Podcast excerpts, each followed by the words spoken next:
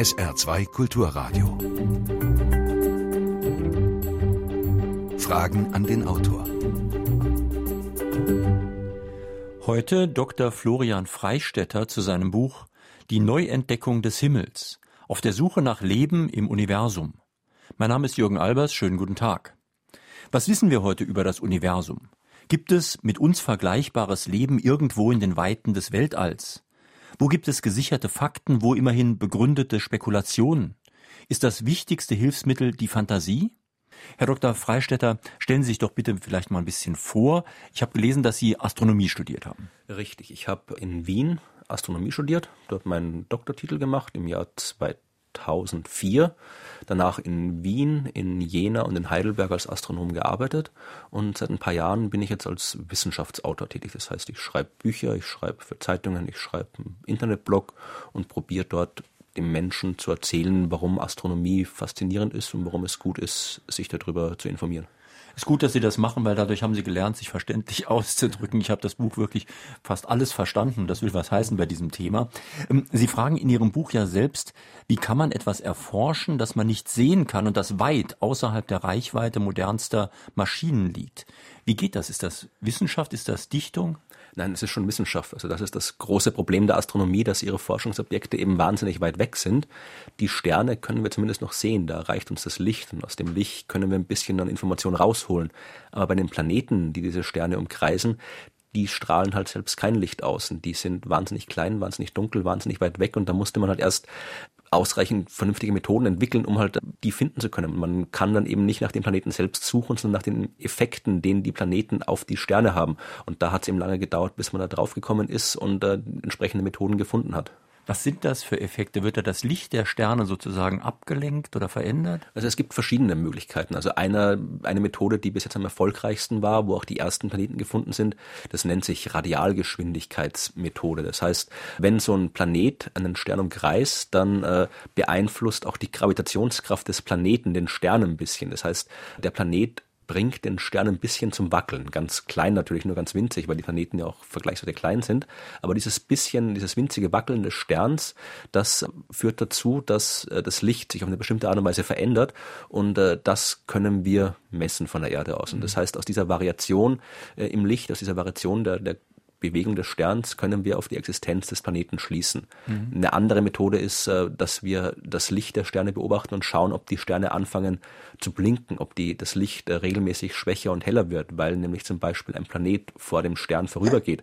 Auch hier ist es ein Effekt, der äh, wirklich winzig ist. Also das ist nichts, was man mit freiem Auge sehen kann, aber mit entsprechend guten Instrumenten, die wir seit ein paar Jahren haben, können wir das eben sehen, dass ein Stern eine Winzigkeit dunkler wird, weil gerade ein Planet vor ihm vorüberzieht. Es ist ganz interessant, Sie beschreiben in Ihrem Buch auch die Geschichte der Wissenschaft, also der Astronomie, und man macht sich oft gar nicht klar, wie wenig selbstverständlich das ist, was wir heute wissen und sagen. Wenn ich zum Beispiel nachts an den Himmel gucke, dann würde ich jetzt sagen, da oben sind Sterne. Aber das sage ich ja nicht deswegen, weil, das, weil ich das wirklich weiß. Das hat mir jemand erzählt, dass das Sterne sind in Wirklichkeit. Und so hat das die Antike auch noch lange Zeit gesehen. Sind da oben irgendwelche Lichtpunkte? Das könnten auch irgendwelche kosmischen Leuchtkäfer sein. Ich weiß nicht was. Ja, richtig. Also früher in der Antike hat man ja auch noch an diese Welt geglaubt mit den Kristallsphären, also wo die Erde im Zentrum des Universums stand, umgeben von Sphären aus irgendeinem kosmischen Kristall, auf den sich die Planeten bewegen. Und als äußerste Schale quasi, als äußerste Sphäre war eben die Sphäre der Sterne, die eben Lichtpunkte auf dieser Himmelskugel waren. Und äh, dass die Sterne tatsächlich konkrete Objekte sind, wahnsinnig weit weg, aber trotzdem sehr groß, eben Sterne, so wie wir es heute kennen, das hat eben lange gedauert. Also wir haben die erste Entfernung zu einem anderen Stern, die hat man erst im 19. Jahrhundert gemessen. Bis dahin wusste man nicht, wie weit die Sterne weg sind und ob die jetzt eben groß sind oder klein. Also das hat alles sehr, sehr lange gedauert, bis man das wirklich verstanden hat. Hier ist eine kritische Mail eingegangen von Detlef Leidinger. Er weist darauf hin, dass Unsummen für Wissenschaft und Forschung ausgegeben wird. Und ihm geht es mit der Weltraumforschung so, dass er sich fragt, was hat die bisher lang eigentlich Sinnvolles gebracht? Satelliten vielleicht, sofern man die dadurch mögliche weltweite Überwachung ignoriert. Auf jeden Fall Weltraumschrott. Also welche Gefahren birgt für uns die Weltraumforschung? Stichwort außerirdische Keime, Bakterien, Viren und so weiter. Also das sind jetzt zwei unterschiedliche Fragen. Also mhm. einerseits die Frage der Geldverschwendung, die hört man ja recht oft, wenn irgendwo ein neues Projekt, ein großes wissenschaftliches Projekt gestartet wird, wird meistens darauf hingewiesen, dass das eben eine Geldverschwendung ist und wo das Geld besser verwendet werden kann. Das ist kommt darauf an, wie man es betrachtet. Ja, also natürlich sind Satelliten, sind große Teleskope teuer, die kosten ein paar Millionen, ein paar Milliarden vielleicht sogar. Wenn man sich aber anschaut, wenn man das vergleicht mit anderen Ausgaben, ja, also mit Ausgaben fürs Militär, mit Ausgaben äh, für, für, für Ereignisse wie Sport, Fernsehrechte für Fußballweltmeisterschaften, das ist alles, äh, sind alles Summen, die wesentlich höher sind als die Ausgaben mhm. für Wissenschaft. Sie schreiben in Ihrem Buch irgendwo, dass die Olympischen Sommerspiele in London so viel Geld gekostet haben, dass man davon 6000 Jahre lang Weltraumforschung betreiben könnte. Genau, also da ging es, glaube ich, um diese Suche nach außerirdischen Leben, das SETI-Projekt, wo auch äh, Kritik gehabt, dass es so teuer ist. Wie gesagt, also solche Ereignisse wie eben diese Sommerspiele oder einfach nur eine Rakete, die von irgendeinem äh, Kampfflieger abgeschossen wird, das ist alles Unmengen viel teurer als die, die Weltraumforschung. Und wenn man sich fragt, welchen Zweck hat das, dann kann man auch fragen, welchen Zweck hat ein Museum, welchen Zweck hat eine Galerie, welchen Zweck hat irgendwie ein Konzert, welchen Zweck hat die Mona Lisa. Die hängt auch nur da im Museum rum und macht nichts. Die Menschen gehen hin und schauen sie sich an, aber wir, wir freuen uns, wenn wir diese Art von Kunst sehen. Das ist etwas, was in uns Menschen drinsteckt. Wenn wir Menschen sind ja nicht einfach nur irgendwelche Maschinen, wir sind keine simplen mhm. Tiere, die einfach nur existieren und sich fortpflanzen. Wir Menschen wollen die Welt um uns herum verstehen. Das steckt ganz tief in uns drin. Und wir und erfahren ja dadurch auch sehr viel über uns selbst. Ein wichtiges Kapitel Ihres Buches beschreibt ja, wie schwierig es ist, dass Leben überhaupt entsteht, was da für Bedingungen vorherrschen müssen. Und auch das lernt man ja in der Betrachtung des Weltraums noch ein bisschen besser. Und vor allem, es geht da auch um ganz fundamentale Fragen. Also irgendwie, wo kommt alles her? Wie, wie hat sich alles entwickelt? Wie ist alles entstanden? Wie wird sich alles weiterentwickeln? Das sind wirklich Fragen, die Menschen stellen, seit sie existieren, seit, seit Jahrhunderten, Jahrtausenden. Und wenn diese Fragen nicht irgendwie, wenn die Antworten auf diese Fragen nicht irgendeine Bedeutung für uns hätten, dann äh, würden wir die nicht so lange stellen. Und deswegen denke ich, ist es durchaus gerechtfertigt, äh, sich mit der Suche nach diesen Antworten zu beschäftigen. Die Kehrseite der Medaille ist natürlich, dass fast alles Technische militärisch genutzt wird. Das war beim Internet so, dass von Militär erfunden ist praktisch. Und bei den Satelliten, der Hörer weist ja ganz zu Recht darauf hin, wir können ja inzwischen aus dem Weltraum wunderbar beobachtet und ausgespäht werden. Man kann im Prinzip, wenn man kreativ genug ist, kann man vermutlich jede Technik irgendwie zum Schlechten einsetzen. Satelliten ist ein gutes Beispiel. Klar, ich kann Satelliten verwenden, um Menschen auszuspähen, aber Satelliten, die dafür verwendet werden, die werden auch verwendet, um das Wetter vorherzusagen. Die werden dafür verwendet, um äh, Katastrophenschutz zu machen. Wenn man jetzt irgendwie, wenn irgendwo ein Erdbeben war, eine, eine Überschwemmung, dann können Satelliten sofort schnell Bilder liefern und die den Hilfskräften sagen, wo sie lang müssen. Satelliten werden eingesetzt äh, für, für, äh, für Landwirtschaft. Ja? Also die Bauern sind darauf, teilweise darauf angewiesen, dass sie Bilder aus dem All haben, damit sie sehen, wie sich die Felder entwickeln und alles. Mhm. Also die ganze moderne Technik, die ganze Logistik, also alle Schiffe, die irgendwo irgendwo hinfahren, Waren von A nach B bringen, das funktioniert alles mit Satellitennavigation. Kommunikation. Also äh, unser Alltag ist äh, wahnsinnig geprägt von der ganzen Technik und es ist uns gar nicht bewusst, wie, wie stark diese Raumtechnik da mit drin steckt. Und natürlich, wenn man sich die Geschichte anschaut, gerade die Raumfahrt ist ein gutes Beispiel, hat angefangen, die ersten Raketen äh, haben Menschen gebaut, die halt einfach nur wissen wollten. Das waren halt wie so Träumer, äh, Tsiolkovsky und die ganzen Menschen, die halt einfach zu den Sternen wollten, also den alten Traum erfüllen. Das erste Mal konkret äh, erfüllt wurde es dann im Zweiten Weltkrieg, wo die Deutschen V2-Raketen gebaut haben, um halt wirklich als Waffe. Diese Waffen wurden von den Amerikanern genommen und äh, wirklich konkret diese V2-Raketen, also die, die erbeuteten V2-Raketen wurden verwendet, um dann äh, nach dem Zweiten Weltkrieg die ersten Beobachtungen aus dem All zu machen. Ja, also die ersten Satellitenbilder wurden von Waffen gemacht. Also das ist immer so ein Wechselspiel aus, aus Wissen gegen Waffe, sage ich mal. Und äh, ich glaube, es hängt halt an uns Menschen, was wir mit diesen, was wir mit dem Wissen anstellen. Mhm. Und wenn wir uns halt äh, anstrengen, dann sollten wir es eben für das, für, für das, für das Wissen verwenden, nicht für Waffen. Aber wir Menschen sind halt Menschen. Das heißt, es wird immer Menschen geben, die sich überlegen, was man halt möglichst Schlechtes damit anstellen kann. In Frage an den Autor auf SR2 Kulturradio hören Sie heute Dr. Florian Freistetter zu seinem Buch Die Neuentdeckung des Himmels.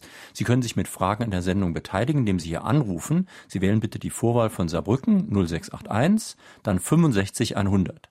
Saarbrücken 65100. Sie können auch eine Mail schicken, Fragen an den Autor mit Bindestrichen zwischen den Wörtern at sr-online.de.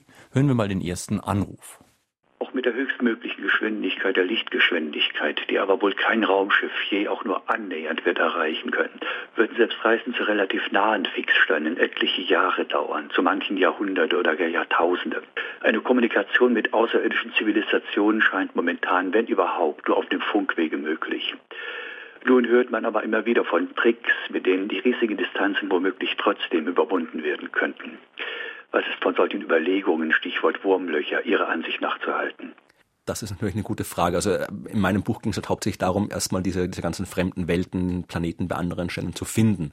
Äh, und wir haben sie gefunden. Dahin zu fliegen, das ist wieder eine komplett andere Geschichte. Also wir wissen, dass die, die Abstände zwischen den Sternen wahnsinnig groß sind und dass mit, äh, mit unserer heutigen Technik das nicht zu erreichen ist. Also zumindest nur mit sehr, sehr großem Aufwand wäre es möglich, dahin zu fliegen die moderne Physik liefert Hinweise, dass es äh, zumindest theoretische Möglichkeiten gäbe, eben Wurmlöcher.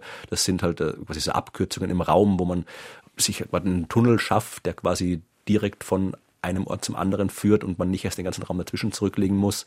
Oder Warp-Antriebe wie aus den Science-Fiction-Serien. Auch da gibt es wissenschaftliche Arbeiten drüber. Das Problem an diesen ganzen Sachen ist, dass die zwar prinzipiell wissenschaftlich seriös sind. Das heißt, man kann wissenschaftlich seriös über Dinge wie Wurmlöcher oder Warp-Antrieb nachdenken. Das äh, folgt alles aus den entsprechenden Gleichungen von der Relativitätstheorie, Quantenmechanik und so weiter. Äh, das Problem ist, dass wenn man das auch in der Praxis realisieren will, dann wird man da wirklich, äh, dann, das, das, das ist quasi unmöglich. Also da braucht man zum Beispiel, um ein stabiles Wurmloch zu konstruieren oder einen Warp-Antrieb zu konstruieren, bräuchte man eine exotische Materie, nennen die Wissenschaftler das, also eine Form von Materie, von der keiner wirklich weiß, ob sie existiert, wie sie aussieht, wenn sie existiert.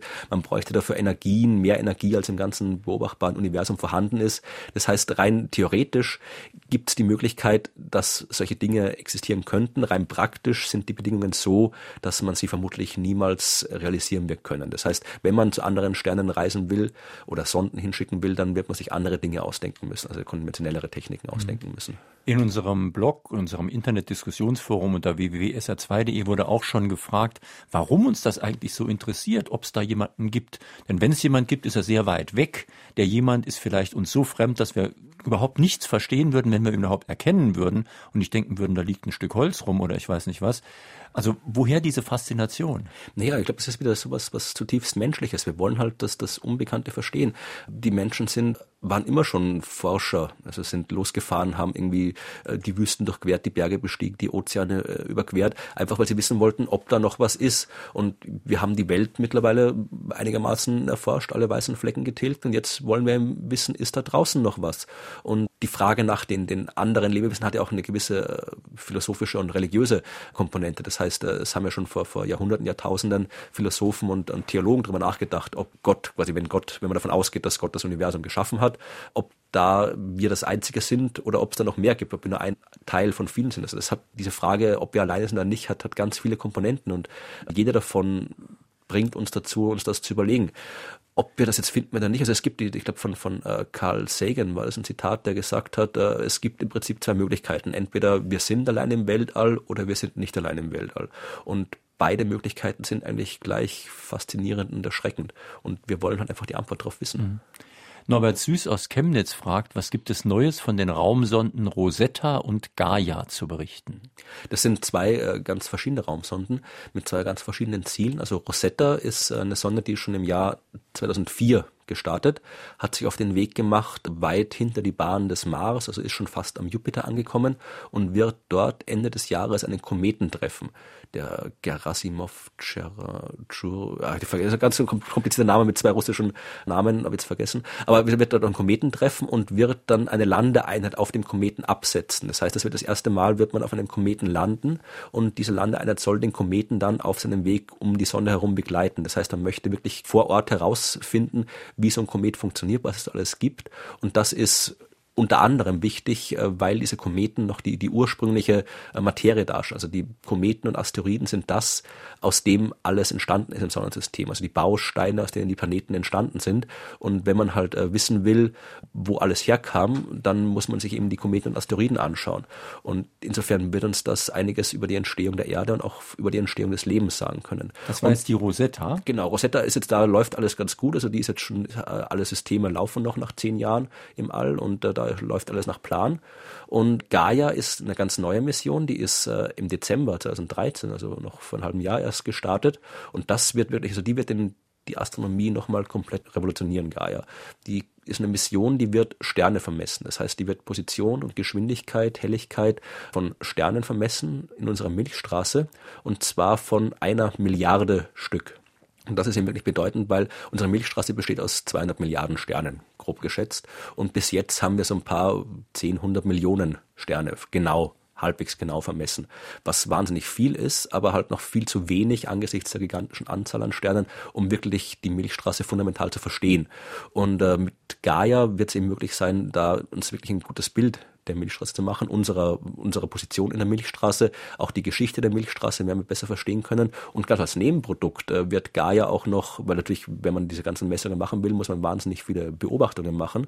Und als Nebenprodukt wird Gaia noch ein paar 10.000 Asteroiden entdecken, ein paar 10.000 äh, andere Planeten finden. Also da wird, wird wahnsinnig viel Information reinkommen und das, das wird nochmal eine ganz große Sache werden. Also Sie Astronomen, Sie bringen ja Zahlen, die kennen wir sonst nur von der Finanzindustrie, aber übersteigt meinen Horizont ein bisschen diese Zahlenfülle. Aber meine ganz einfache Frage, die in Ihrem Buch auch vorkommt, wir leben ja hier auf der Erde auf einem Planeten. Und da fragen Sie mal ganz einfach, was ist denn eigentlich ein Planet?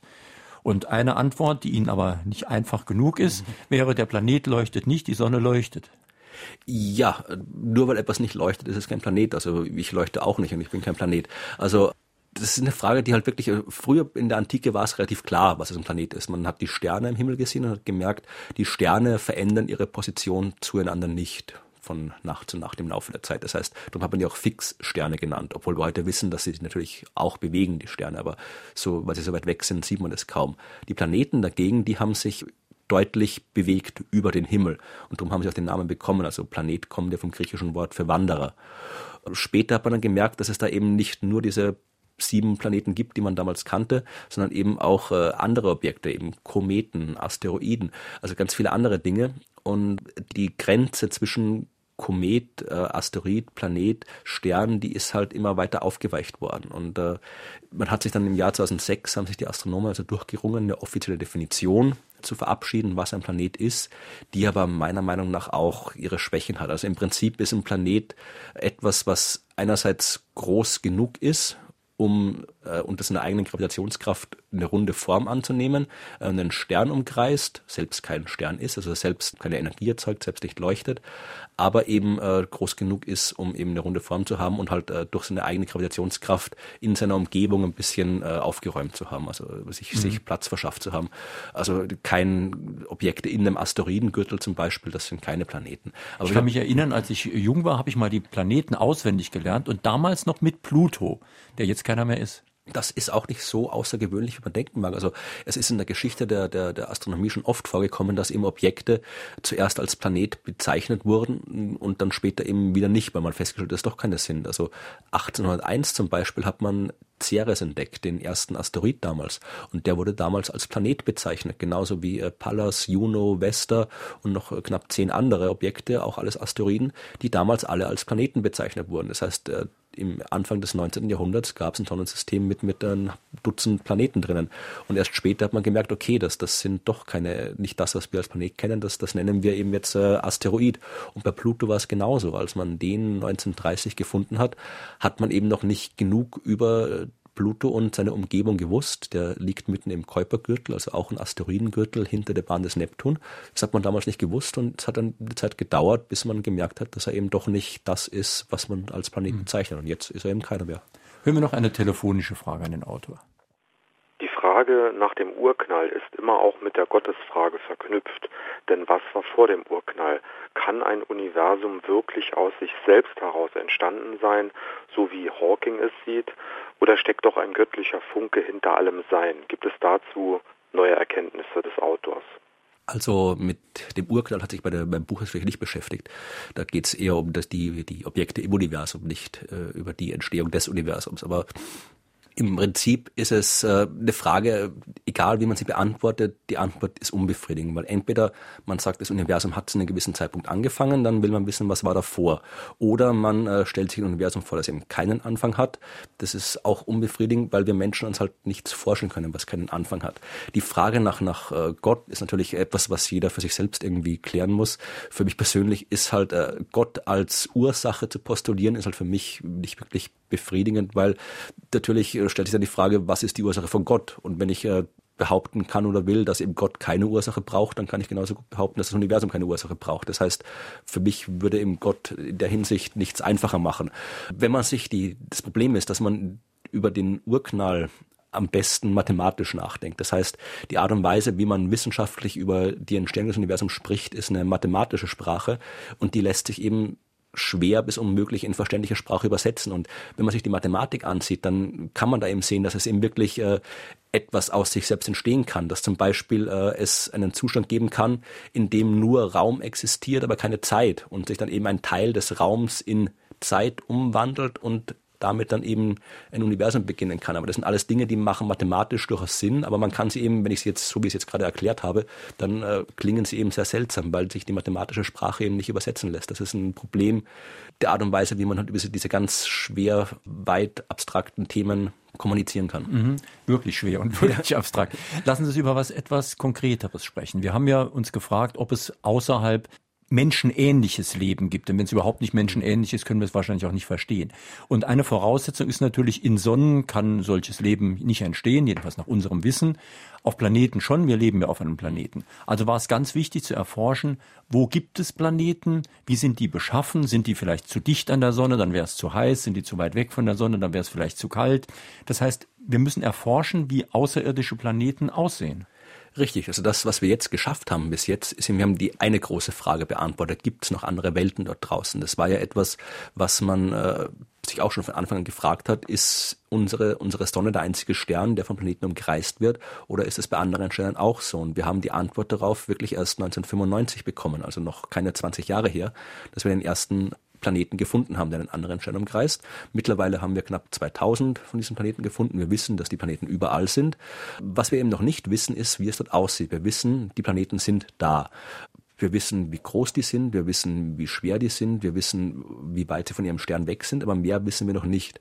Und wenn wir jetzt zum Beispiel, ich glaube, um Ostern rum gab es wieder so eine Schlagzeile, die zweite Erde wurde entdeckt, also ein Planet, auf dem es angeblich genauso aussehen soll wie auf der Erde. Das sind alles Dinge, die wir noch nicht wissen können. Dazu müssen wir eben wissen, wie ist die Temperatur auf dem Planeten, wie ist die Atmosphäre des Planeten, wie ist dort, äh, gibt es dort Wasser und so weiter. Äh, das sind alles Dinge, die können wir erst dann herausfinden, wenn wir die Planeten direkt sehen jetzt nicht sehen im Sinne von wirklich so, dass wir Bilder haben mit, mit Satelliten, also mit, mit, mit Kontinenten und Meeren und so weiter, sondern wir brauchen halt Licht, das uns vom Planeten direkt erreicht. Also so ein Planet strahlt zwar selbst kein Licht aus, kann aber Licht von seinem Stern reflektieren.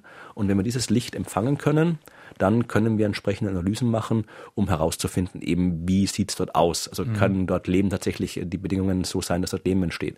Und das ist eben der Punkt, wo wir sind. Also wir haben von so einer Handvoll Planeten, die haben wir auf diese Art und Weise schon beobachtet, aber das sind alles riesengroße Gasplaneten, wo sowieso kein Leben existieren kann, wie wir es mhm. kennen.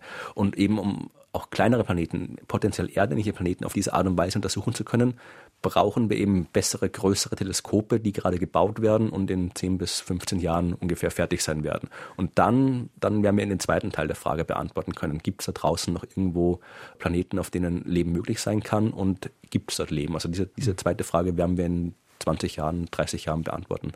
Es ist ganz interessant, mit welchen Methoden Sie da arbeiten. Also Sie, die Astronomen. Also wir einfachen Leute wissen natürlich auch, es gibt Lupen und ich kann auch durch ein Fernrohr gucken und ich kann auch oder konnte schon in der Antike durch was Natürliches gucken, zum Beispiel durch Wasser oder durch einen Kristall. Und jetzt lerne ich in Ihrem Buch, dass es sozusagen natürliche Linsen oder Lupen oder was auch immer gibt. Nur diese natürlichen Linsen sind ganze Galaxien. Da wird es für mich dann schon schwierig. Ja, das nennt sich äh, Gravitationslinseneffekt. Das ist etwas, äh, im Prinzip geht es auf Einstein zurück. Ja? Also Einstein hat mit seiner allgemeinen Relativitätstheorie 1915 gesagt, dass äh, Masse den Raum krümmt. Ja? Und Licht folgt dieser Raumkrümmung. Und äh, wenn ich jetzt quasi eine große Masse habe, zwischen einem Stern und einer Galaxie, dann krümmt die den Raum und verändert dadurch eben auch die Bahn eines Lichtstrahls, der daran vorbeigeht.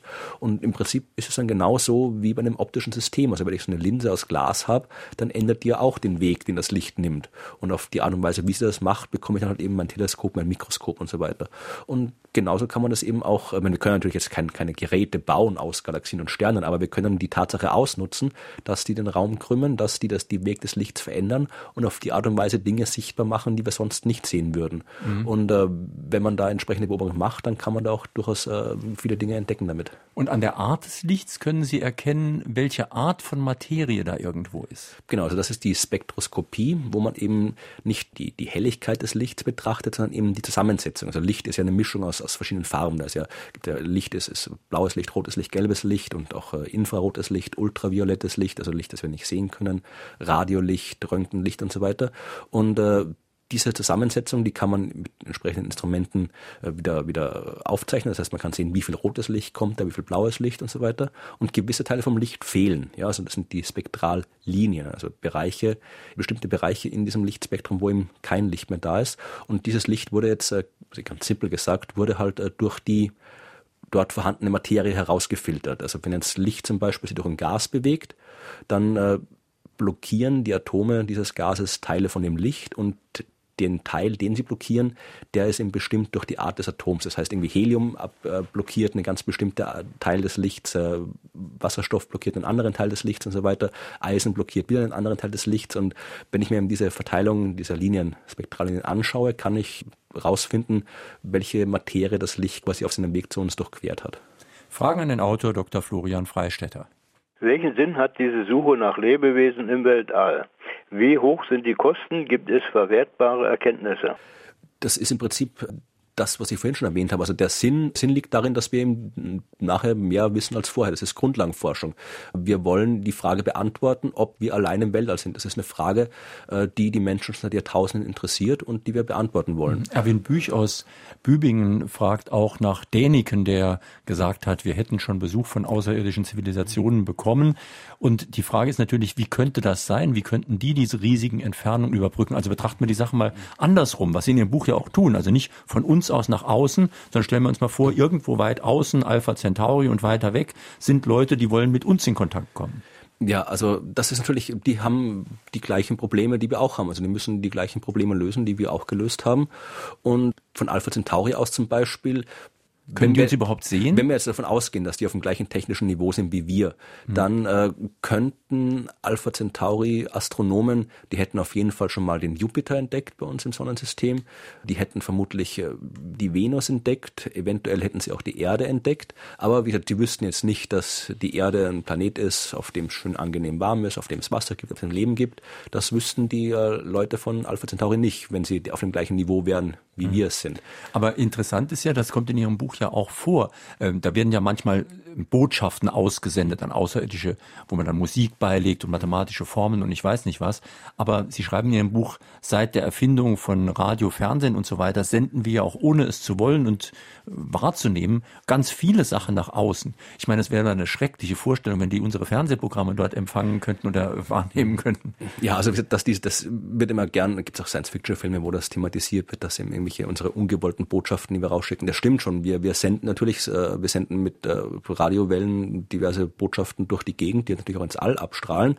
Aber das sind keine Botschaften, die gezielt abgestrahlt wurden, um halt woanders empfangen zu werden. Das heißt, äh, es, dadurch, dass die Signale auch sehr schnell sehr schwach werden, wird schwierig, die dann auch in großer Entfernung zu empfangen. Das heißt, äh, es ist sehr unwahrscheinlich, dass die überhaupt empfangen werden. Und wenn sie empfangen werden, ist es unwahrscheinlich, dass dann auch verstanden wird, was da drin steht. Also das ist äh, eher so ein bisschen, bisschen äh, wie er Science Fiction, nicht ganz, nicht ganz ernst zu nehmen, dass das wirklich, dass das wirklich das ist, was Außerirdische, wenn es ihn überhaupt gibt, von uns als erstes wahrnehmen. Also da, da würden die nicht irgendwie vermutlich unsere Radiostrahlung würden die nicht unbedingt wahrnehmen. Vor allem, weil wir auch mittlerweile schon wieder aufgehört haben, das zu machen. Also mittlerweile funktioniert ja unsere äh, Telekommunikation auch nicht mehr über, über Radiostrahlung sehr stark, sondern wir haben ja mittlerweile alles über welche Glasfaserkabeln und so weiter.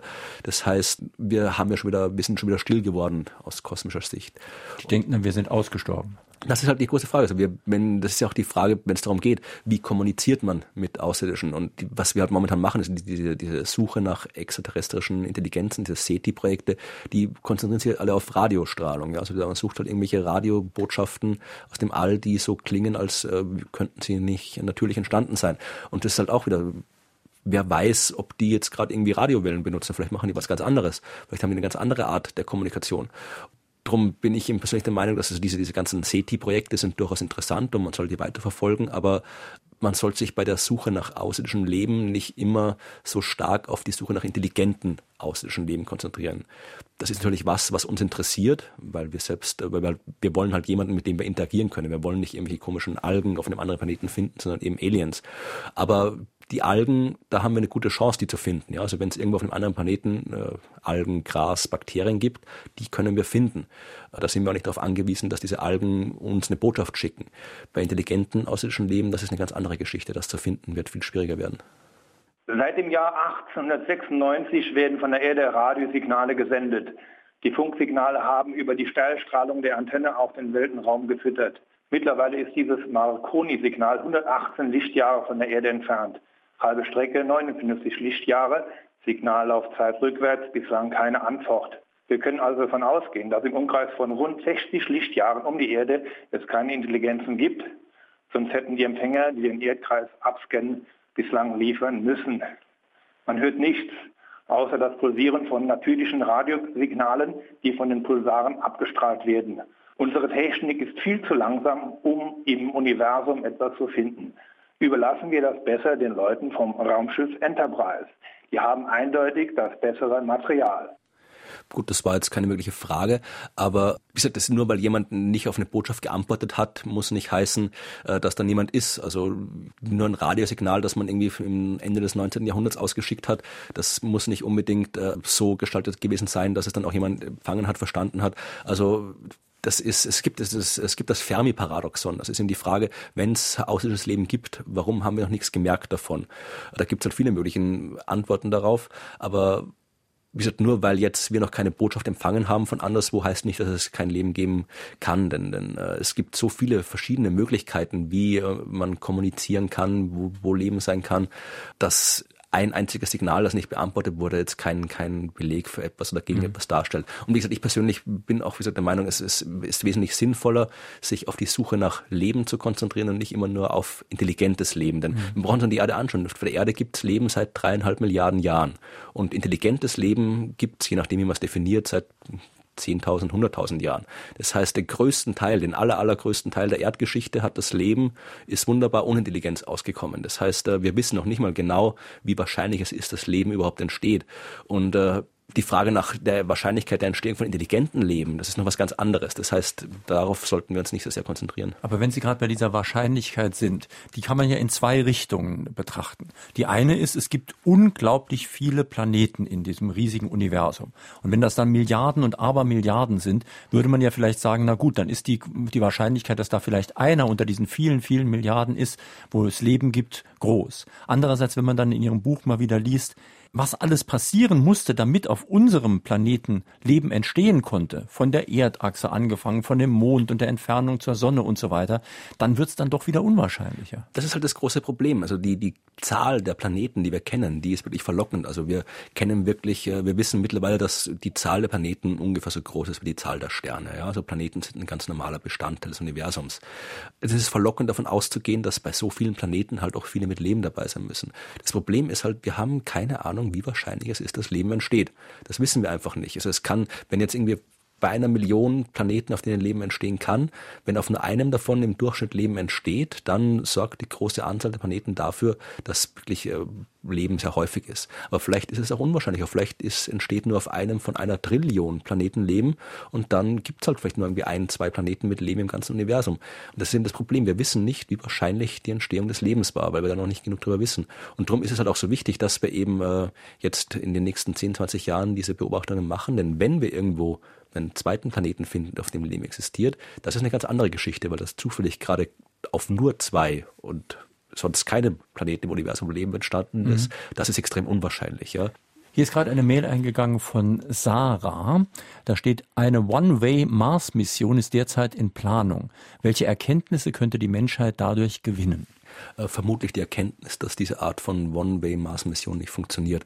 Also das wäre meine persönliche Meinung. Also natürlich zum Mars zu fliegen, das und da kann man wahnsinnig viel lernen. Also der Mars ist ein Planet, der der Erde sehr ähnlich ist, der früher noch viel ähnlicher war, auf dem es früher flüssiges Wasser gab an der Oberfläche, auf dem es vielleicht heute noch äh, Leben geben könnte. Also dem Mars zur Forschung, da könnten wir wahnsinnig viel lernen. Aber diese, diese Einweg-Mars-Mission, die da geplant ist, also da halte ich eher wenig davon. Also ich gehe davon aus, also ich, erstens mal gehe ich davon aus, dass die nicht zustande kommt, weil so einfach geht's auch wieder nicht. Und selbst wenn, es ist, es ist nicht einfach zum Mars zu fliegen und auch nicht ungefährlich. Also es würden vermutlich schon mal ein Großteil der Menschen auf dem Weg zum Mars sterben und dann auf dem Mars schon äh, auch nicht recht lange überleben. Also das, ich glaube, das wäre eine recht, recht katastrophale Mission. Man, wenn man zum Mars fliegen will, dann müsste man das ein bisschen, ein bisschen anders und äh, seriöser anstellen. Also man kann wahnsinnig viel lernen, eben über die Entstehung des Lebens, äh, darüber, wie sich Planeten verändern können, wenn man äh, am Mars vor Ort ist, aber das müsste man dann am besten anders machen und nicht auf diese, diese seltsame Art und Weise. Was uns ja auch praktisch sehr nahe liegt, ist die Betrachtung unserer Atmosphäre und des sogenannten Treibhauseffektes. Über beides wird ja aus sehr wichtigen Gründen viel gesprochen. Und wenn man nur unsere nächsten Planeten in unserer Umgebung anguckt, dann sieht man schon, wie wichtig das ist. Denn wenn der Treibhauseffekt da ist, kann der die Temperaturen um ein ungefähr zehnfaches vergrößern, wie man am Beispiel der Venus sieht, wo es ohne Treibhauseffekt auch schon warm wäre, so circa 50 Grad, aber mit Treibhauseffekt wären es dann 470 Grad. Genau, also das äh, Treibhauseffekt gibt es auch nur das, das, was, das ist der natürliche Treibhauseffekt, von dem wir reden. Also wenn wir jetzt einfach nur betrachten, wie viel Strahlung bekommt die Venus, die Erde von der Sonne und wie warm müsste es aufgrund dieser Strahlung dort sein, dann wäre eben die Durchschnittstemperatur auf der Erde irgendwie lege bei minus 20 Grad oder sowas ungefähr. Und dass es eben diese 30 Grad wärmer ist, das liegt eben an der Atmosphäre, die wir haben und an den Gasen, die da drin sind, also auch am, am Wasserdampf in der Atmosphäre zum Beispiel, der eben den Planeten aufheizt. Und die Venus ist äh, der Sonne ein bisschen näher, da ist es ein bisschen wärmer. Äh, da wäre es normalerweise so um die 50 Grad heiß. Dadurch, dass es dann äh, wärmer ist, ist eben sehr viel mehr Wasserdampf. Also ganz, das ganze Wasser, das auf der Venus früher mal war, ist eben nicht flüssig an der Oberfläche wie auf der Erde, sondern eben in Form von Dampf in der Atmosphäre, was eben dazu geführt hat, dass der Treibhauseffekt dort viel, viel stärker geworden ist und eben dazu, dass die Venus eben heute eine riesengroße Gluthölle ist mit Temperaturen von an die 500 Grad. Und das zeigt uns eben, wie stark der Einfluss der Atmosphäre sein kann, wie stark der Einfluss der Gase in der Atmosphäre sein kann und was eben passieren kann, wenn so ein Treibhauseffekt außer Kontrolle gerät. Sie haben gerade Wasser angesprochen, das auf der Venus verdampft ist sozusagen. In Ihrem Buch steht irgendwo etwas, was ich überhaupt gar nicht nachvollziehen kann, dass es irgendwelche kosmischen Dinge gibt, wo es Wasser gibt in der Mitte, und zwar heißes, festes Wasser. Das sind ja diese, das sind die Supererden, also äh, Planeten, die größer sind als die Erde, aber eben immer noch äh, keine Gasplaneten. Also wir, bei uns kennen wir Planeten, die eine feste Oberfläche haben, eben Merkur, Venus, Erde und Mars, und äh, Planeten, die im Prinzip nur große Kugeln aus Gas sind, wie Jupiter, Saturn, Uranus und Neptun. Und in anderen Systemen gibt es Planeten, die sind eben, die haben so die zweifache, dreifache, vierfache Masse der Erde und äh, dort sind die Dinge ein bisschen anders. Es sind noch klein genug, um keine Gasriesen zu sein, aber wenn die zum Beispiel, die können wesentlich mehr Wasser ansammeln. Und äh, Wasser wird dann, äh, wenn man Wasser unter starken Druck setzt, dann können da eben äh, sehr seltsame Dinge passieren. Also es wird dann heiß und äh, wenn der Druck aber groß genug wird, dann wird das Wasser eben trotzdem fest, genauso wie es bei Eis der Fall ist, aber eben nicht äh, fest aufgrund der niedrigen Temperaturen, sondern fest aufgrund des großen Drucks. Und wenn ich einen Planet habe, der von Ozeanen bedeckt ist, die nicht irgendwie drei, vier, fünf Kilometer tief sind wie bei uns, sondern eben 500 oder 1000 Kilometer tief sind, dann habe ich eben in diesen Ozeanen Wasser, das eben wahnsinnig heiß ist und wahnsinnig fest ist. Also ich habe da irgendwie heißes, festes Wassereis in den Zentren dieser Planeten. Hören wir noch eine telefonische Frage. Wie würden wir Menschen reagieren, wenn uns Wesen aus dem All besuchen würden? Also Reaktionen der Wissenschaften, der Religionsgemeinschaften, aber auch des Militärs. Haben sich Menschen auf dieser Welt schon mit dieser Frage befasst? Also ich denke mal, wenn man sich die Science-Fiction-Literatur und Filme ansieht, dann haben sich die Menschen sehr ausführlich mit der Frage befasst, wie wir reagieren würden, wenn da äh, tatsächlich äh, Aliens zu uns kommen würden. Wenn mit hoher Wahrscheinlichkeit würden wir sie erschießen. Denn wenn man sich überlegt, dass man schon mit Leuten, mit Menschen, die ein bisschen andere Hautfarbe haben, sehr unfreundlich umgeht, dann möchte ich nicht wissen, was passiert, wenn einer kommt und überhaupt nicht so aussieht wie wir. Das ist durchaus nicht unwahrscheinlich, dass das so läuft. Das ist natürlich eine Frage, die man eigentlich nicht beantworten kann, denn äh, wir, wir, wissen nicht, äh, wie, wie unter welchen Umständen so ein Besuch aussehen würde, äh, wie das ablaufen würde ich glaube, die Wissenschaftler wäre natürlich, wenn das wäre aus wissenschaftlicher Sicht, wäre die Entdeckung außerirdischen Lebens, äh, wäre einer der, wenn nicht die größte wissenschaftliche Entdeckung aller Zeiten. Die äh, Religionen würden damit vermutlich klarkommen, wie sie auch mit allem anderen klargekommen sind, was im Laufe der Zeit passiert ist. Die würden das halt irgendwie in ihre, ihre Lehren mit einbauen. Was die Politiker und die Militärs machen würden, schwer zu sagen. Also ich, in, in solchen Fällen probiere ich mir immer zu überlegen, wie es ablaufen würde, wenn wir die Außerirdischen sind. Ja, also angenommen, wir fahren, fliegen zu einem anderen Planeten, was würden wir machen, wenn wir dort landen? Würden wir da jetzt irgendwie das wie eine Science-Fiction-Film machen? Würden wir da jetzt irgendwie bei den, bei den, beim amerikanischen Präsidenten einmarschieren und dem Hallo sagen? Würden wir da irgendwie zuerst heimlich irgendwie rumfliegen und, und spionieren und sowas? Also ich würde mir überlegen, was wir machen würden und das dann probieren zu extrapolieren, wie es andere machen würden, weil wir, wir haben keine Ahnung, wie außerirdische Lebewesen, wenn es überhaupt gibt, wie die funktionieren, wie die denken. Das heißt, das ist eine Frage, die kann man eigentlich nicht beantworten.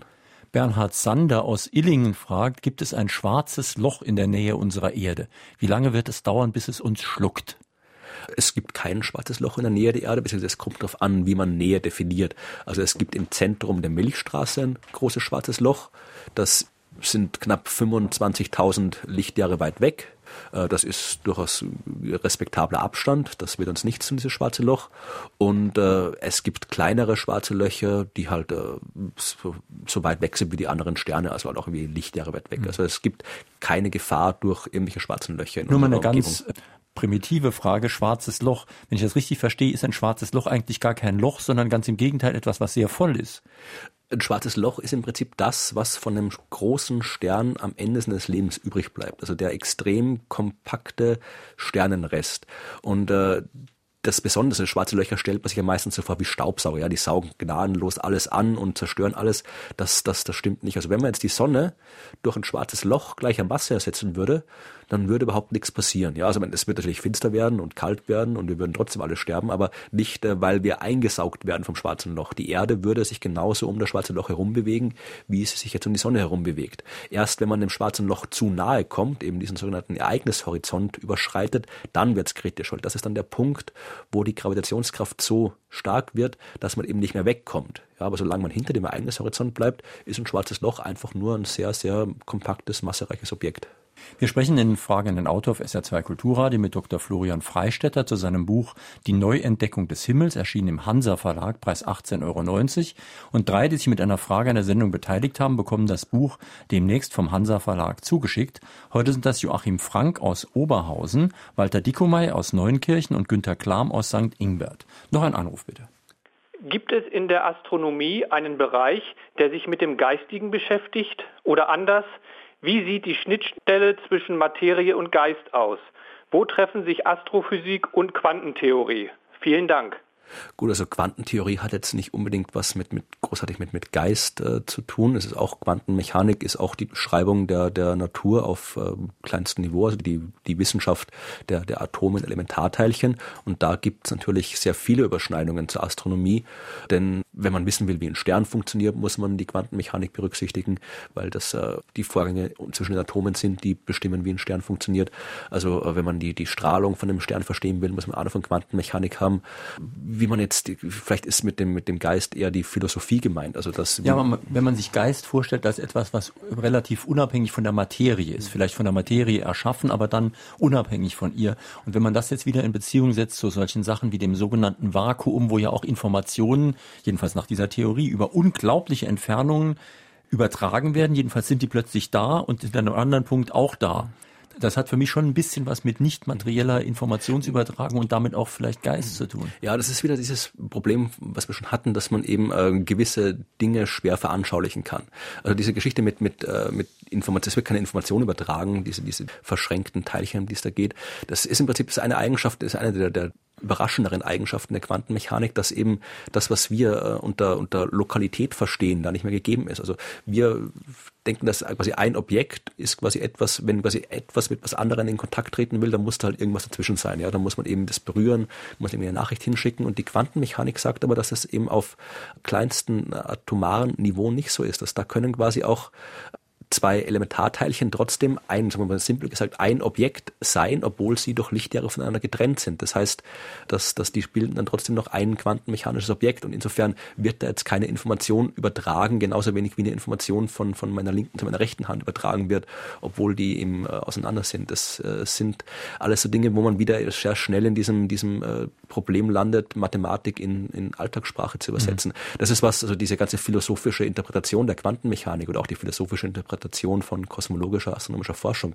Da haben sich wirklich schon, schon Herrscher von Philosophen, Historikern, Wissenschaftshistorikern, äh, Künstler darüber Gedanken gemacht. Aber wie gesagt, das ist jetzt nichts, was, was wirklich in die, die Grundaufgaben der astronomischen Forschung gehört. Da mhm. probiert man sich wirklich doch eher als Naturwissenschaft damit zu beschäftigen, was man wirklich auch konkret da draußen äh, beobachten, vermessen kann, weil das eben das ist, wo wir wirklich objektives Wissen dafür bekommen. Die philosophische Interpretation, das ist eine andere Disziplin. Reden wir mal über was Praktisches. Ich lese in Ihrem Buch, der Bergbau im Weltraum wäre unser Sprungbrett zum Rest des Sonnensystems. Man könnte zum Beispiel die Ressourcen der Asteroiden nutzen. Wie stelle ich mir das praktisch vor? Also der Mond ist ja noch so mit am nächsten, würde ich dann jemanden rüberschicken, der dann was von dort holt. Das Problem ist, dass wenn wir ernsthaft Raumfahrt machen wollen, ja, also jetzt wirklich große, eine große Raumstation bauen, also wirklich eine große Raumstation, nicht so ein kleines Ding wie die ISS, die auch recht toll ist, aber halt wirklich so eine große Station, wenn wir irgendwie eine Kolonie auf dem Mond machen wollen, auf dem Mars, große, große Raumschiffe bauen, mit denen wir auch zu anderen Sternen fliegen können, also wirklich so Science-Fiction-Raumfahrt, sage ich jetzt mal, dann brauchen wir dafür irgendwie Material, ja, wir müssen das ja aus irgendwas machen, diese ganzen äh, Gerätschaften. Und dieses Material müssten wir theoretisch von der Erde ins All schaffen, was wahnsinnig aufwendig ist, weil wir das ja alles über die der Gravitationskraft der Erde entreißen müssen. Wir müssen das mit Raketen da irgendwie hochschicken, müssen dafür wahnsinnig viel Treibstoff verbrauchen. Das heißt, äh, das wäre rein technisch finanziell äh, kaum zu machen. Besser wäre es, wenn wir uns die Ressourcen eben direkt aus dem All holen und die sind dort. Ja, also die Asteroiden sind nicht einfach irgendwelche Felsbrocken, das sind auch die enthalten alle möglichen Metalle. Da gibt es äh, Eis drinnen, das heißt, dann können wir Wasser draus machen. Aus Wasser kriegen wir Sauerstoff und Wasserstoff, das heißt, da haben wir was zum Atmen, wir haben äh, Wasserstoff, den wir als Treibstoff verwenden können. Das heißt, äh, wir bräuchten, wenn wir große Raumfahrtprojekte machen wollen, bräuchten wir das Zeug nicht von der Erde holen, sondern wir könnten es uns direkt im All holen, indem wir einfach zum Beispiel eben mit, äh, es gibt auch Planungen, also die NASA plant zum Beispiel in den nächsten Jahren einen Asteroid einzufangen, den kleinen um den mal aus der Nähe zu untersuchen. Aber wir könnten durchaus eben zu so einem Asteroid hinfliegen und den ausschlachten, ja, also uns da alles rausholen, was wir, was wir brauchen und das direkt vor Ort dann äh, verbauen. Und das müssen wir meiner Meinung nach sogar machen, wenn wir eben tatsächlich Raumfahrt im großen Stil machen. Dann werden wir nicht umhin kommen, dafür die Ressourcen der Asteroiden zu verwenden. Margarete Frank aus Oberhausen fragt, können Sie bitte SETI at Home erklären? Das ist ein recht nettes Projekt. Da geht es darum, eben zu suchen nach Botschaften von Außerirdischen. Ja, also man, wir haben schon mal Botschaften ins All geschickt mit Radioteleskopen und vielleicht machen Außerirdische das auch. Dann müssen wir die erstens empfangen und zweitens erkennen. Ja, das Empfangen ist jetzt nicht so das Problem. Da brauchen wir nur viele Teleskope, die halt einfach ins All lauschen und diese Daten aufzeichnen, was da ist. Das Problem ist, dass man all diese Daten, die da kommen, äh, analysieren muss, untersuchen muss, auswerten muss und eben all das rausfiltern, was eben natürlich ist, damit eben das übrig bleibt, was äh, vielleicht eine Botschaft sein könnte. Und diese, diese Analyse, die braucht wahnsinnig viel äh, Computerzeit, wahnsinnig viele äh, Hardware-Rechner, die eben nicht immer zur Verfügung steht, weil eben diese nicht so viel Geld für das Projekt ausgegeben wird. Und CT at Home ist äh, ein Projekt, wo man sich einfach so ein kleines Programm auf seinen Computer runterlädt und wenn der Computer nicht benutzt wird, also wenn man quasi der Computer läuft, aber man macht nichts drauf oder äh, lässt ihn als Bildschirm schon laufen, dann holt sich dieses Programm ein paar solche Beobachtungsdaten und wertet die aus. Das heißt, da wird diese, diese Analyse der Signale aus dem Weltall wird quasi auf äh, tausende Computer, Heimcomputer überall auf der Welt verteilt, sodass jeder quasi ein kleines bisschen Rechenzeit von seinem ah, eigenen PC spendet, um diese Auswertung durchzuführen. Hier ist gerade ein, ein interessanter Beitrag in unserem Blog eingegangen. Und zwar fragt hier Roland, wie ist das denn eigentlich, wenn wir physischen Kontakt hätten mit irgendwelchen Aliens? Wäre das nicht für beide Parteien im Hinblick auf die Mikroorganismen, welche jeder mit sich rumschleppt, viel zu gefährlich? Ich meine, wenn man überlegt, dass allein die europäischen Kolonisatoren viele Urvölker ja ausgerottet haben, noch nicht mal mit Waffen, sondern einfach durch ihre Krankheitserreger. Im Prinzip, das in dem Fall stimmt es. Also das natürlich, weil äh, die, die Menschen, die in, in äh, Amerika, Südamerika, Nordamerika gewohnt haben, ja Menschen sind. Das sind die gleichen, die gleiche Spezies wie wir. Das heißt, die Krankheitserreger, die wir mitbringen, können äh, die Menschen dort genauso befallen, wie sie uns befallen haben. Ich denke, wenn wir äh, außerirdische Lebewesen treffen, die auf einer komplett anderen Planeten entstanden sind, auf eine komplett andere Art und Weise, in einem komplett anderen Biotop, ich glaube, die Krankheitserreger, die die hätten und äh, ich glaube, die, die würden einfach, die könnten uns gar nicht befallen, weil es einfach ein komplett anderes Leben ist. Das muss ja, damit quasi so, so ein Virus oder ein Bakterium irgendwie uns was tun kann, muss das ja irgendwie kompatibel sein. Genauso wenig wie irgendwie ein PC-Computer-Virus einen äh, Mac oder einen Linux-PC befallen kann, kann ein außerirdischer Virus uns befallen, denke ich mal. Ich lese in Ihrem Buch, bei uns auf der Erde scheint alles optimal zu sein. Ist das nicht so eine Art Zirkelschluss? Also wir sind Menschen und wir gucken dann rückwärts, wie unser Leben entstanden ist und sagen, ja, das ist genau entstanden, weil das so optimal war. Die Erdachse hat ein bisschen schräg gestanden, es gab Jahreszeiten, es gab ein gewisser Schutz vor kosmischer Strahlung und so weiter. Und wir im Rückblick sagen wir, es war alles ideal. Natürlich, also das ist das, das anthropische Prinzip. Also äh, die Erde ist so, wie sie ist und ist so lebensfreundlich, wie sie ist, weil wir darauf leben. Weil wenn sie nicht lebensfreundlich wäre, dann wären wir nicht da, um festzustellen, dass sie lebensfreundlich ist. Also äh, lebensfreundlich für unser genau. Leben. Das heißt, ein anderes Leben braucht eventuell ganz andere Voraussetzungen. Ich meine, als Science-Fiction-Leser weiß ich, dass es auch Methanart mal gibt. Genau, also es gibt ja auch viele Geschichten, wo halt eben Aliens kommen und dann unseren Planeten irgendwie umgestalten, damit sie darauf leben können. Also natürlich, äh, es kann durchaus Lebewesen geben, die komplett anders funktionieren funktionieren, die komplett andere Bedingungen brauchen. Das Problem ist halt, äh, wenn wir eben wissenschaftlich seriös nach außerirdischen Leben suchen wollen, dann können wir nur nach Dingen suchen, wo wir dann auch sicher sein können, dass wir es bemerken, wenn wir es gefunden mhm. haben. Und das einzige Leben, das wir eben gut genug verstehen, um äh, zu bemerken, wie es aussieht und wie es sich äußern würde, das ist eben Leben, das halbwegs aussieht wie, wie bei uns. Aber schon bei der Diskussion um Schöpfung oder Evolution wird ja oft argumentiert, dass die Voraussetzungen so unwahrscheinlich sind, dass unser Leben entstehen konnte, dass das schon, da muss so viel zusammenkommen einfach, dass man sich das einfach ohne den Akt einer Schöpfung nicht mehr wirklich vorstellen kann. Ja, also diese Art von Argumenten, dass irgendwie dieser, dieser, dieser es gibt dieses Argument, dass irgendwie so, so ein Schrottplatz, äh, wo dann irgendwie ein Wirbelsturm durchwirbelt und dann plötzlich ein Flugzeug aus den Schrottteilen erschafft und das irgendwie so die Evolution ist. Also das, das, das sind meistens Argumente, die nicht wirklich seriös sind. Also wir wissen schon, dass die Evolution, wie sie bei uns abgelaufen ist, äh, dass das äh, durchaus das jetzt nichts mit irgendwie mit großer Unwahrscheinlichkeit zu tun hat, dass es keinen Schöpfer braucht. Die Frage ist, um die es geht, es geht nicht darum, wie, wie sich Leben verändert, sondern es geht um die Frage, wie wahrscheinlich ist es, dass Leben entsteht. Das ist eine Sache, die ist unabhängig von der, von der Evolutionsgeschichte. Und da ist es halt äh, die Frage, wir wissen halt noch nicht exakt, wie Leben entsteht. Also es gibt jede Menge Ideen, wie das ablaufen könnte, aber wir wissen halt noch nicht über die Bedingungen Bescheid, unter denen es entstehen kann, weil wir halt bis jetzt nur ein einzigen Planeten kennen, auf dem Leben entstanden ist. Und deswegen ist es ja auch wichtig, dass wir im anderen Planeten suchen, wo Leben entstanden sein könnte, weil wenn wir ein paar mehr Beispiele haben, dann wissen wir wesentlich besser Bescheid, unter welchen Bedingungen und mit welcher Wahrscheinlichkeit sowas stattfindet. Gehen wir jetzt zum Schluss der Sendung nochmal auf den Titel Ihres Buches ein, die Neuentdeckung des Himmels. Das setzt ja voraus, es gab schon eine Entdeckung, jetzt gibt es eine neue Entdeckung. Welche neuen Mittel führen denn jetzt dazu, dass es vielleicht wirklich ganz neue Erkenntnisse gibt? Also die Neuentdeckung bezieht sich eben auf die, dieses Universum der Planeten. Also bis 1995 war eben das Universum im Wesentlichen ein Universum von Sternen. Also wir haben die Sterne untersucht, die Sterne verstanden. Und seit äh, 20 Jahren wissen wir eben darüber Bescheid, dass es eben genauso viele Planeten gibt wie Sterne, dass eben das Universum voll ist, nicht nur mit Sternen, sondern auch mit vielen fremden Welten. Und diese Welten haben wir jetzt eben neu entdeckt, wir sind dabei, sie Und neu wodurch? zu entdecken. Also durch diese riesigen Teleskope, die im Bau sind oder durch mathematische Modelle? Im Prinzip, na, es waren viele unterschiedliche Sachen. Also einerseits, dass wir eben diese Planeten entdeckt haben und weiter entdecken konnten, das war natürlich eine technische Frage. Das heißt, äh, wir waren halt erst Ende des letzten Jahrtausends technisch weit genug, um das zu machen. Andererseits ist natürlich auch eine, eine, eine konzeptionelle Frage. Ja? Also wir müssen halt auf die richtige Art und Weise nachdenken lernen. Wenn man davon ausgeht, dass irgendwie äh, die, die Erde das gottgeschaffene Zentrum des Universums ist, dann werde ich nicht auf die Idee kommen, dass anderswo äh, Sterne sind, die vom Planeten umkreist werden. Und auch da hat es immer ein bisschen gedauert, bis wir uns so weit äh, wissenschaftsphilosophisch äh, weiterentwickelt haben, um halt allein die Möglichkeit in Betracht ziehen zu können, dass es da draußen noch sowas zu entdecken gibt. Und das wird sich, denke ich mal, so fortsetzen. Also wir werden neue Instrumente bauen, die werden uns nochmal viel mehr zeigen und dieses neue Wissen wird dann auch unser Denken und unseren Blick auf das Universum verändern. In Fragen an den Autor auf SR2 Kulturradio war das Dr. Florian Freistetter zu seinem Buch Die Neuentdeckung des Himmels auf der Suche nach Leben im Universum, erschienen bei Hansa, Preis 18,90 Euro. Die Sendung, die Sie gerade gehört haben, finden Sie morgen früh auch im Internet als Podcast. Sie können sich dann herunterladen, für sich speichern und beliebig oft anhören.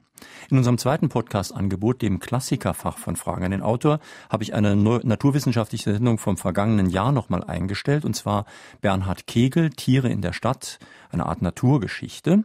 Die Diskussion hat schon lange vor der Sendung begonnen im Internet-Diskussionsforum unter www.sr2.de, da können Sie sich auch noch beteiligen. Auf SR2 folgt gleich das Konzert. Ja, und am nächsten Sonntag, da spricht mein Kollege Jochen Marmit mit einem ganz interessanten und geradezu tagesaktuellen Thema. Es geht nämlich um Europas Strippenzieher. Wer in Brüssel wirklich regiert, passt ja sehr gut zu den Europawahlen.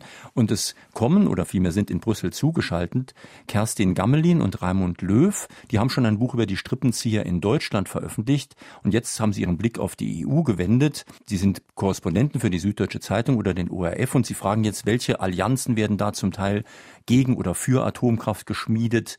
Warum bleibt ein soziales Europa eine Utopie? Welche Rolle spielt Deutschland heute? Erzeugt Brüssel geradezu den Nationalismus, der ein Auseinanderfallen der Union eben bewirken könnte? Also, nächsten Sonntag, Thema Europas Strippens hier. Das Wort fällt mir heute schwer. Schönen Sonntag wünscht noch Jürgen Albers.